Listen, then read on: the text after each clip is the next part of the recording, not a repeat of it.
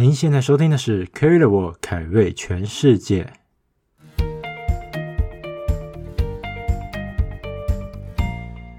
欢迎回到节目上，我是 Carry。这半年来，因为疫情的关系，所以大家都是在国内旅游嘛，尤其是今年的暑假，或是像中秋年假跟国庆年假都非常的夯，大家都是跑去国内旅游。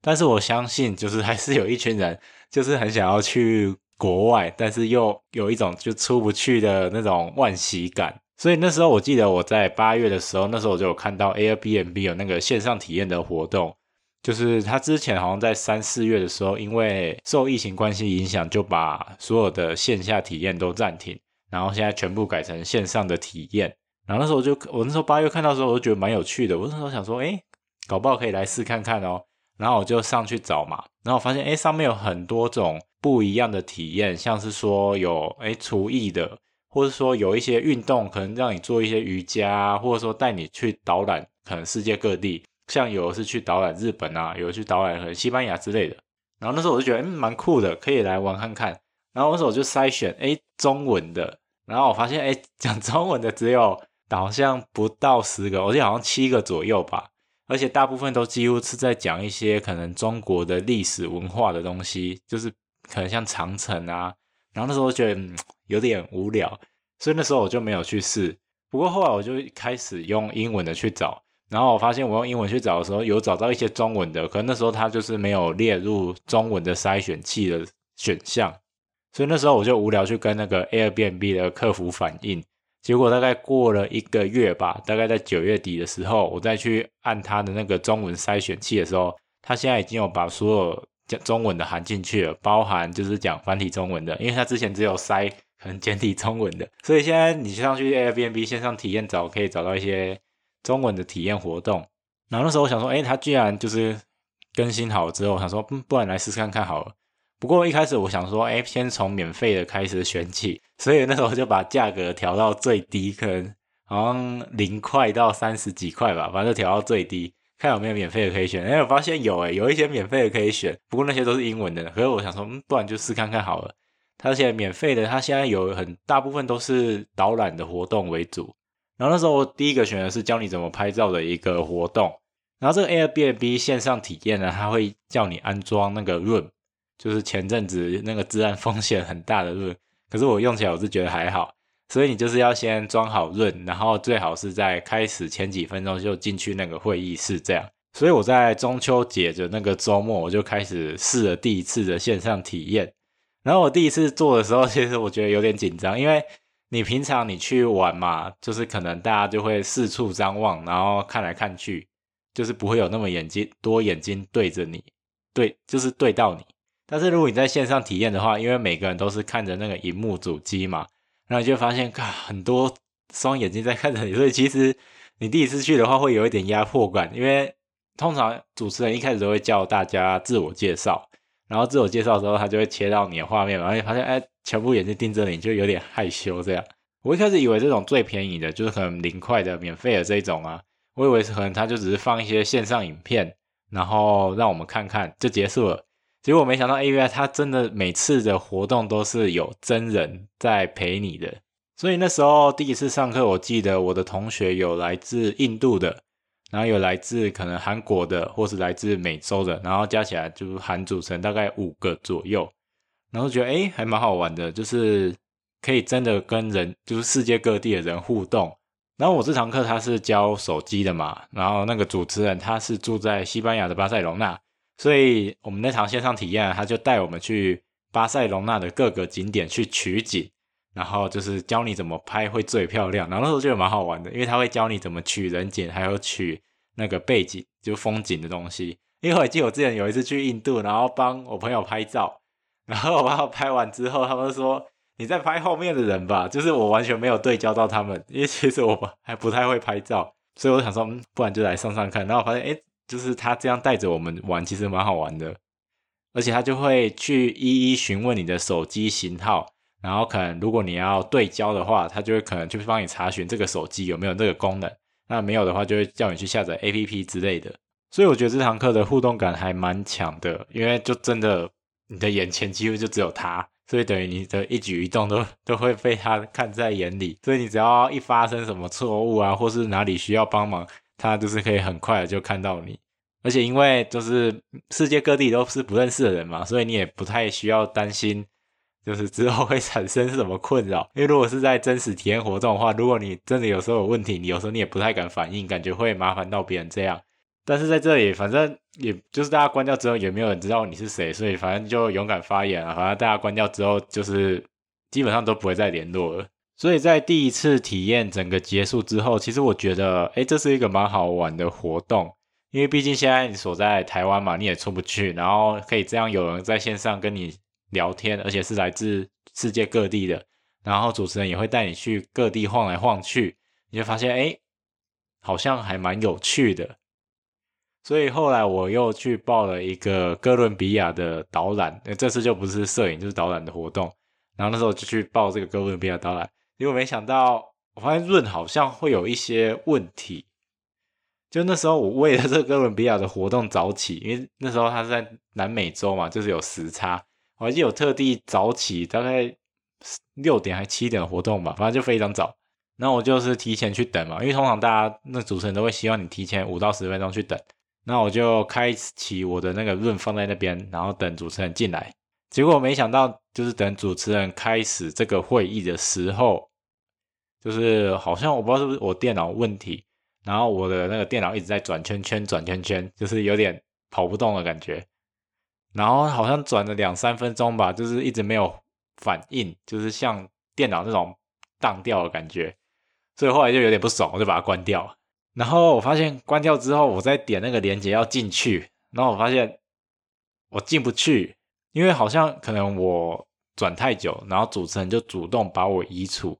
然后润的功能好像是，如果是主持人主动把你移除的话，你再怎么点连接之后都会进不去。因为我发现我之后怎么点连接，他都说主持人已主动把你移除，所以你就进不去了。然后那时候我就想说，我靠，就是我都难得这么早起，就是六七点起来，想要特地参加这个活动，结果进不去，我就觉得超衰的。然后我就想说重开机看看会不会可以进去，结果就是还是不行。然后到活动开始大概五分钟左右，就是那个主持人有在寄连接来，就是寄到 email，然后就是要我点这个连接看可不可以加入，然后我发现就是还是不行，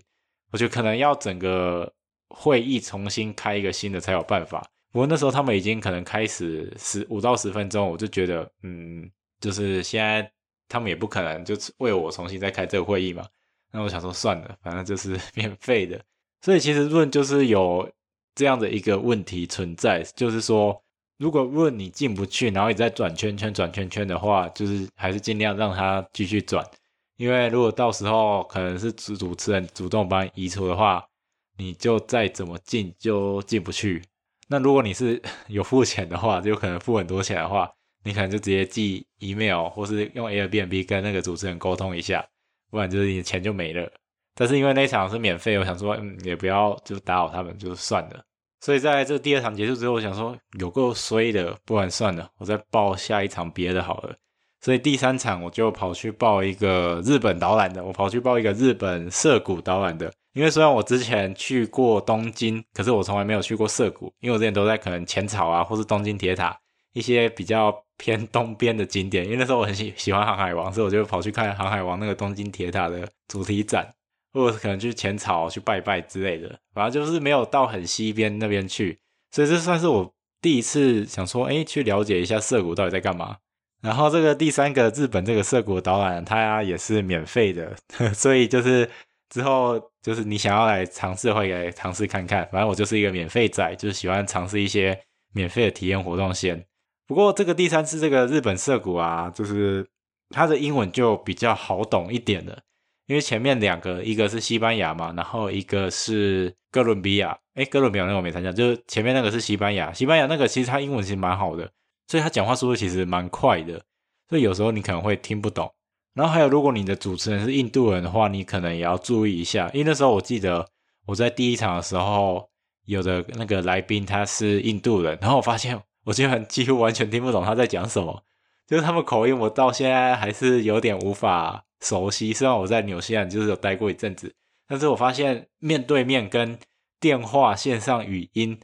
听起来还是有差，就是会很模糊。所以如果你主持人想要选印度人的话，可能要训练一下印度的那个口音。所以后来这个日本涩谷导演，其实他英文就是嗯非常的浅显易懂，就是日式英文嘛，然后就是很好理解。不过这个活动跟第一个活动比起来，我发现就是它的互动会比较少一点。因为第一个活动的话，它就是用手机，然后带你去各个地方导览拍照嘛。然后这个日本涩谷导览的话，它就是可能介绍一些涩谷的一些可能历史啊，或者是说哪个景点。哪个地标可以去吃东西，或是哪里最好拍照这样。然后其实我们好像五个中有两个，就包含我，都是对日本有一定了解的，所以他可能在介绍到可能一些日本的食物啊，像拉面、寿司或生鱼片的时候，就是互动感没有那么强，因为我本来就知道了。然后另外两三个他们也没有什么想要提问的感觉，所以主持人就是一直讲、一直讲、一直讲，然后从可能食物讲到咖啡，然后再讲到历史。然后再讲到一些建筑物，然后甚至最后都还讲到可能大阪烧怎么做的，就各种奇奇怪怪的东西。所以在第三次导览的时候，我就发现，哎，就是要看你原本对这个地方熟不熟。如果你可能本来就已经很熟了，然后他讲的是很基本的东西，你可能就可能会对他没有兴趣。可如果你可能已经你对这个地方可能没有那么熟，像我可能对哥伦比亚不熟，那我可能就会对他很有兴趣。不过那时候就是因为错过，然后没有办法加入这样。不过整体上来说，我觉得还是蛮好玩的啊，因为毕竟从日本回来也半年多了嘛，很久没有重温日本文化的感觉。因为他就是有讲到一些一览啊，或是现在可能涩谷的一些状况，然后觉得嗯，有回到一个日本的感觉。所以如果你是一个哈日族的话，就是还是可以去报名这种日式的导，因为有很多日日本导览，像是有京都的啊，有这个涩谷的。然后还有一些可能是古庙的一些探索，然后我觉得嗯还不错。毕竟我想，可能你已经很久没有去日本了，然后有点 怀念日本的旅游。我们的官方社群上线喽！感谢各位听众的支持。为了可以有更多的交流互动跟 feedback，我们成立了 Facebook 社团以及 Telegram 社群。现在只要在 Facebook 或 Telegram 搜寻凯瑞全世界，就能找到我们。或者是上 carrytheworld.com 官网获取我们的社群连结，我们期待可以一起让这个节目可以变得更好。广告结束，我们继续回到节目上。所以我在体验了前面三个活动之后，我就想说，嗯，因为免费的大部分都是以导览的为主嘛，所以我想说，不然来试看看一个要花钱的好了。然后我想说。不然来挑一个中文的看看好，因为中文的我那时候筛出来全部都是要花钱的。我想说，不然来挑一个中文的来看看好了。然后那时候我筛出来有大概快二十个。然后因为那阵子都是常常在做 podcast 嘛，然后平常也有在做一些网页设计还有行销，所以就是常常头脑会一直在思考东西。尤其每次我在快睡觉的时候，就躺在床上，然后无聊，大脑就会一直思考东西。然后每次思考到最后，就会发现，哎，干，睡不着，就会发现就。头脑每次都在快要睡觉的时候才会有很多灵感跑出来，然后有灵感出来，你就发现完全睡不着。最后想说，不然就是来试试看冥想，因为那时候我晒出来中文有一个是冥想，然后它叫做跟日本和尚一起冥想，然后觉得很有趣，而且他那时候语言标说会简体中文跟那个英文，然后说嗯，不然来试试看。结果那时候好像报名大概两三个小时吧，之后那个。那个主持人就寄信说：“哎，那个我的中文很不好，你会说英文吗？”那时候我想说：“嗯，你不是标注会中文吗？”我说：“哎，怎么说不你不会中文？”所以我才发现，就是有一些线上课程啊，它虽然有的是有标中文，可是它可能是中英混杂的，就是也没有到全中文，除非它是真的标注那个场次为全中文的。因为在报名的时候，他那边会有可以选场次，然后有的场次是说，哎，就是这一场就是佛中文，然后有场次说这一场就是佛英文，然后那时候那个和尚的场次是同一个场次有写中文跟英文，然后他就是中英混杂，如果你是需要中文协助的，他就中英混杂来协助你。OK，所以报名之后我是想说，嗯，算了，反正就是英文还 OK，而且日式英文其实蛮好懂的，然后想说说就去吧，然后到了。就是要开始的时间的时候，我才发现，哇，这场车只有我一个诶，就是它虽然很热门，我记得它是排名前可能前几前十的吧，它评价好像好几百吧，还是好几千，反正就蛮多的。然后我想说，嗯，只有我一个，好，好像有点尴尬，因为之前都是可能有四五个，然后组成就是可以，可能有时候对 A，有时候对 B，有时候对 C。然后这个就是完全的一对一，有点尴尬。不过后来就是因为冥想嘛，它是一个比较偏向个人体验的活动，所以就是后来我到后面发现可能还好，因为就是主要是个人体验，就是也不太需要了解就是大家在干嘛，所以有几个人其实没什么差。不过这是我第一次做冥想，然后想说，哇靠，冥想好累哦，因为他一开始就是会简单自我介绍嘛，然后自我介绍完之后就开始讲一些。诶，冥想就是到底在干嘛？然后通常会有哪些重要的动作要做？然后我们第一个步骤就是要先跟着他做二十分钟的冥想，就是你的背可能要打直，然后专注可能念一段可能经文，像是南无阿弥陀佛或是其他之类的，反正就专注一直念这个经文，很像就是平常我们在听到那些念经的人一样。然后就是嘴里要一直就是复诵。然后你就是要去一直思考一些事情，然后背又要打字，然后我发现这做这件事持续二十分钟，超级无敌累的。因为我过去一直以为那些在冥想或者像和尚在可能打坐啊，就就不知道到底在干嘛。但是当我发发现我自己去做这件事的时候，我发现哎，有够累的，就是你要一直不断的讲话，然后你的身体又要就正襟危，就不能太放松。可是也不能太震惊，就是刚刚好。这真的是一件其实蛮累的事情诶。就是我现在好佩服那些和尚哦。而且我发现就是很容易会被干扰，就你可能有时候想一想，想一想，然后你就可能会出神了，可能就很累，就会想要睡觉，或者说你旁边有其他的噪音啊，可能楼下楼上碰撞的声音啊，或者可能外面有救护车啊或飞机经过的声音，然后就会被干扰。所以我突然觉得就是可以。冥想其实都蛮厉害的，所以那时候在第一次体验二十分钟的时候，我记得他念到大概十分钟的，就剩下十分钟的时候，我就觉得哇，好累哦，怎么还没结束？然后后来二十分钟结束之后，我们就开始第二段嘛。然后第二段的话是练习怎么呼吸，因为平常我可能我们也不会去计算我们一天到底呼吸几次嘛，所以我们就是要专注在诶怎么呼气跟吸气，然后。持续做这个动作做十分钟，所以在整个十分钟结束之后啊，我就觉得哎，好像就是感觉身体好像有比较舒压一点，因为以前可能比较没有那么注重在呼吸这件事，就感觉习以为常嘛。不过就是今天专注在做这件事的时候，你就发现好像有点不一样。我不知道是心理作用还是就真的有这回事啊。可是我发现哎，冥想好像真的有一点帮助，所以哎。就是花钱的那个感觉有点不一样，就是感觉钱花下去了，你才会想要去学这些东西。因为如果是免费的话，你就会嗯，就好像不把它当一回事这样。所以到后来，其实我蛮喜欢这个冥想课程的。而且这个老师，就这个主持人，这个和尚，他在就要结束的时候就有说，诶，他们现在每天，就是他现在每天都是都固定会冥想大概半小时左右吧，然后你就是可以自由参加，然后每天时间不一样。然后就看你要不要捐献也可以，然后也可以免费参加，然后就是一个大大的微笑，然后跟他一起冥想这样。所以我觉得，就整体上来说，整个 Airbnb 的线上体验课程其实还蛮好玩的。虽然我现在参加的都是一些可能冥想啊、导览或是一些手机的东西，不过它其实有很多种活动，像它是有一些有魔术表演，就是你可以看别人怎么做一些魔术表演。魔术表演在上面其实蛮多的，不过因为有点贵，所以我都没有去参加。然后还有一些厨艺性的活动哦，厨艺性的活动在上面超级无敌多。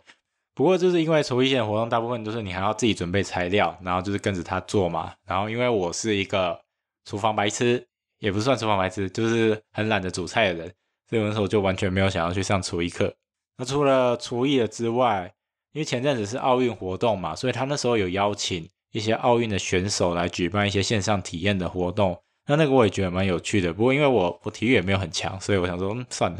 然后除了这些之外，还有一些比较偏知识性的活动，像是怎么教你调酒啊，或者说教你怎么画画啊，各种奇奇怪怪，你在上面都可以找到。所以就是如果你是一个很想要体验国外东西的人，然后现在又体验不到，其实可以无聊参加看看，反正就是可以先从零元的开始体验起嘛。那如果他的英文真的太难了解的话，也可以选中文的，因为现在中文课程其实也蛮多的，有快二十个，虽然有将近一半几乎都是讲一些中国文化历史的东西，不过我觉得就是还是可以试试看，因为像以前可能参加活动啊，随便就是可能要上千块之类的，然后像这个线上体验活动，大部分都只要几百块而已，只有比较贵的一些可能会破一千，所以我觉得就是还蛮便宜的。不过因为我这几次参加的都是小型活动，所以你就要再看一下他的那个参加人数是多少，因为有的他参加活动可能人数会到可能二三十个，那就看要不要去报名这样，因为我觉得有时候人太多，那个效果可能就没有那么好。所以你可以去看看一下那个报名场次的人数。反正总而言之，如果想试试看看的话，就是去筛选器那边把价格调到最低，然后先从免费的开始试，或者是说你就按筛选器，然后调中文。反正现在也有繁体中文的，就是也可以看到一些繁体中文的课程。不过因为也没多少啊，反正就可以去看一下。反正就是趁还不能出国前，可以刚刚过瘾，就是满足自己的出国欲望。那我们今天的节目就到这边，我是 Kerry，我们下周三见，拜拜。